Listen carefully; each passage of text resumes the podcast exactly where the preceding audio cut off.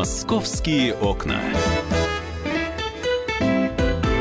Всем доброго московского дня. Мы продолжаем в прямом эфире радиостанции «Комсомольская правда» с вами обсуждать э, события жизни столичной. Но чем ближе день города, тем, конечно, э, становится э, яснее, что наш город действительно преображается. Вот достаточно даже по центру прогуляться для того, чтобы увидеть, какими ударными темпами э, идет сейчас и обустройство любимых нами улиц и площадей, и, собственно, как теперь надежно это делают. Вот вчера как раз прогулялся прогулявшись по Садовому кольцу, убедилась, что да, действительно, все Садовое будет отделано гранитом, причем еще, знаете, какой толщины. Тут попробуй-ка что-нибудь с этой гранитной плитой сделать. Ну, видимо, учли, конечно, столичные власти на все минусы предыдущей, вот начавшейся, начавшегося этапа реконструкции. И теперь и ливневки есть, они, кстати, идут абсолютно везде. Вот я прям даже посмотрела специально.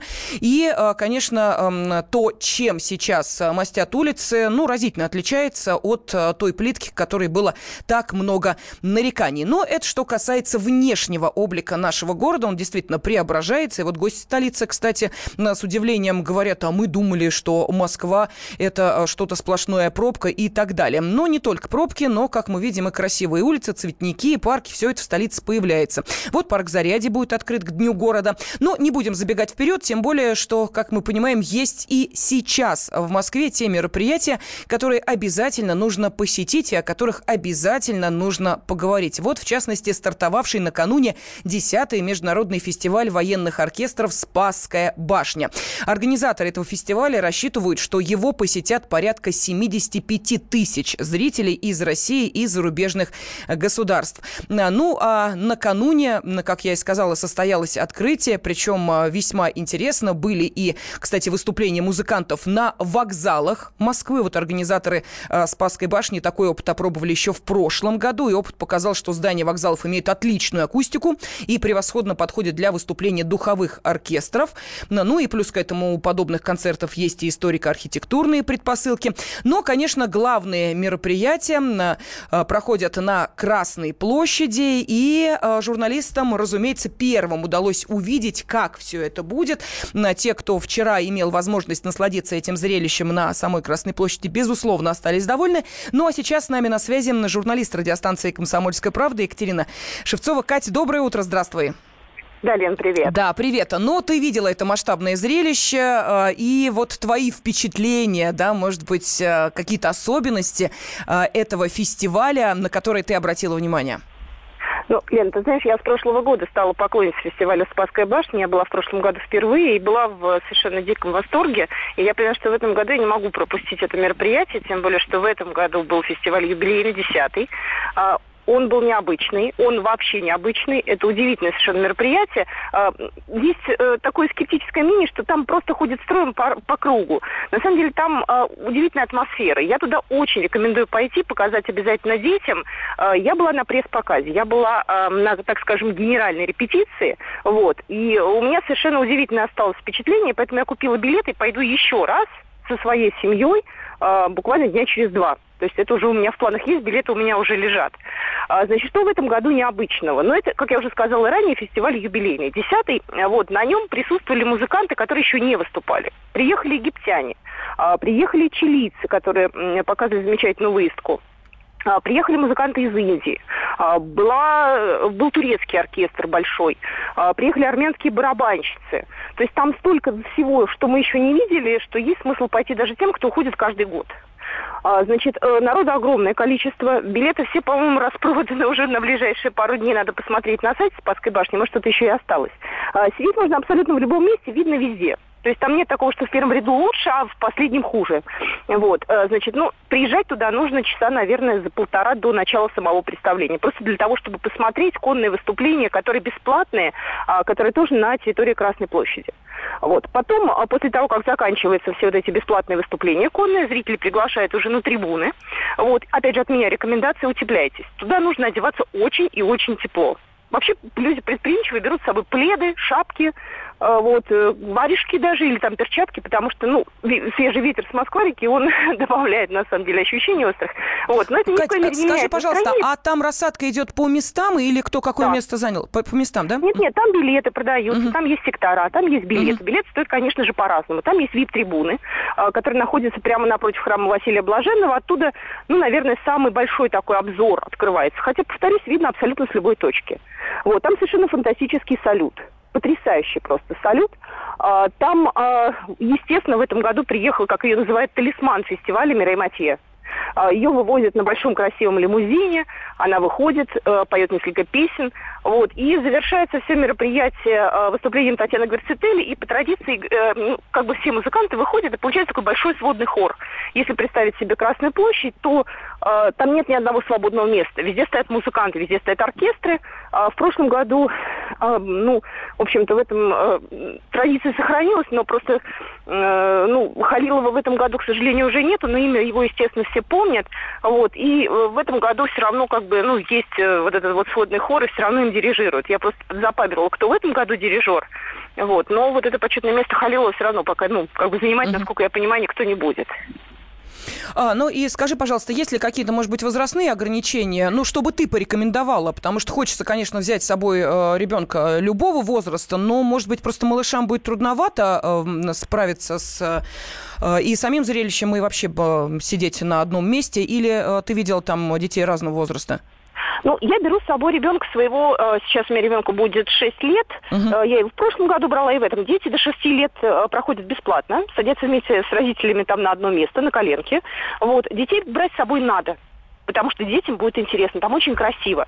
То есть взрослые, естественно, будут улыбаться и радоваться, когда, не знаю, к примеру, итальянцы будут э, петь и играть подмосковные вечера, да, египтяне сыграют под, так скажем, занавес своего выступления «Катюшу». Это все очень трогательно, мило, все ужасно радуются. Вот. А для детей э, было в этом году специальное выступление. Это э, наши российские музыканты, опять же, запомнил, как называется коллектив, но они играли попури детских песен. А, вот, ну... Успевают все. И дети, и взрослые, пусть бегут неуклюже, к сожалению, день рождения, все это сопровождается салютом. Э, люди встают э, со своих мест, включают фонарики на телефонах, начинают размахивать, дети хлопают. Ужасно классно все, поэтому детей брать надо. Вот, потому что детям надо, детям можно и нужно перед выступлением а, музыкантов посмотреть на лошадей, посмотреть на все вот эти вот конные выступления. Это ужасно интересно. Понятно. Спасибо огромное за эмоции, за впечатления. Журналист радиостанции «Комсомольская правда» Екатерина Шевцова сейчас была с нами на связи. Ну, а для тех, кто хочет а, получить сжатую, оперативную, конкретную информацию об этом фестивале, кто лучше расскажет, а, как не руководитель Департамента культуры Москвы Александр Кибовский. И 2 сентября будет целый комплекс мероприятий. Участники Спасской башни, причем в том числе это оркестры не только российские, но и гости, которые приедут из-за рубежа. У нас 12 выступлений в разных парках. График тоже известен. И вы можете выбрать и послушать. Ну, например, если вы хотите услышать оркестр вооруженных сил Турции, то можно будет прийти в парк Кузьминки. В парке Фили выступает военный оркестр Египта. Огромный диапазон. В каждом практически округе нашей столицы можно стать сопричастным фестивалю Спасская башня, даже если по каким-то причинам вам не удалось приобрести билеты, которых действительно уже практически нет. Ну вот мы сейчас слышали руководителя Департамента культуры Александра Кибовского. И еще раз напомню, что фестиваль «Спасская башня» стартовал накануне.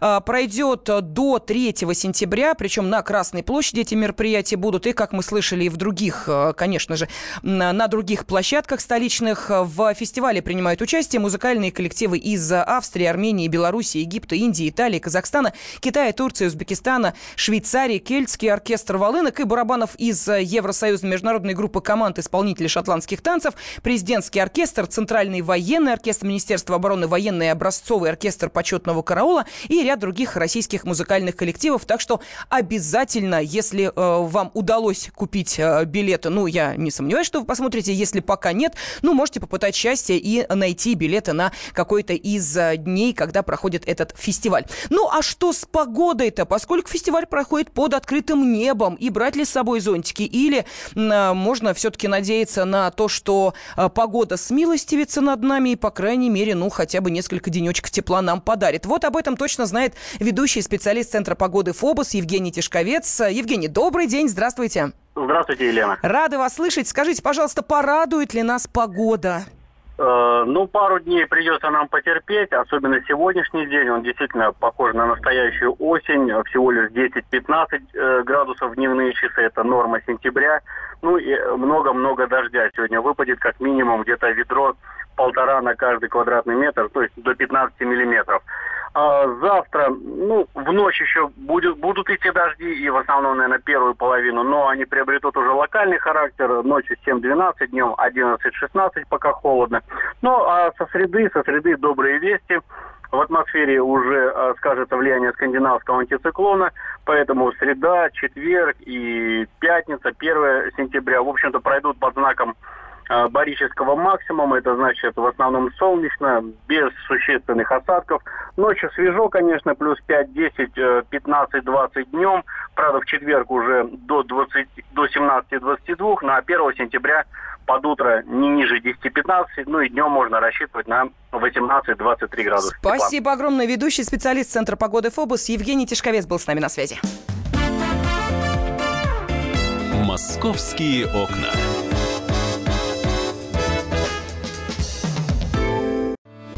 Главное аналитическое шоу страны. Михаил Зинович Юрьев, Михаил Владимирович Леонтьев. И в команде Анатолия Кузичева замена. Вместо Анатолия играет Илья Савельев. Но все остальное будет прежним. Это главтема. Они знают, как надо. Мы несем свою миссию выработать и донести до народа и руководства мысль о том, как должно быть. Программа «Главтема» на радио «Комсомольская правда». Слушайте в прямом эфире каждый четверг с 20.00 по московскому времени.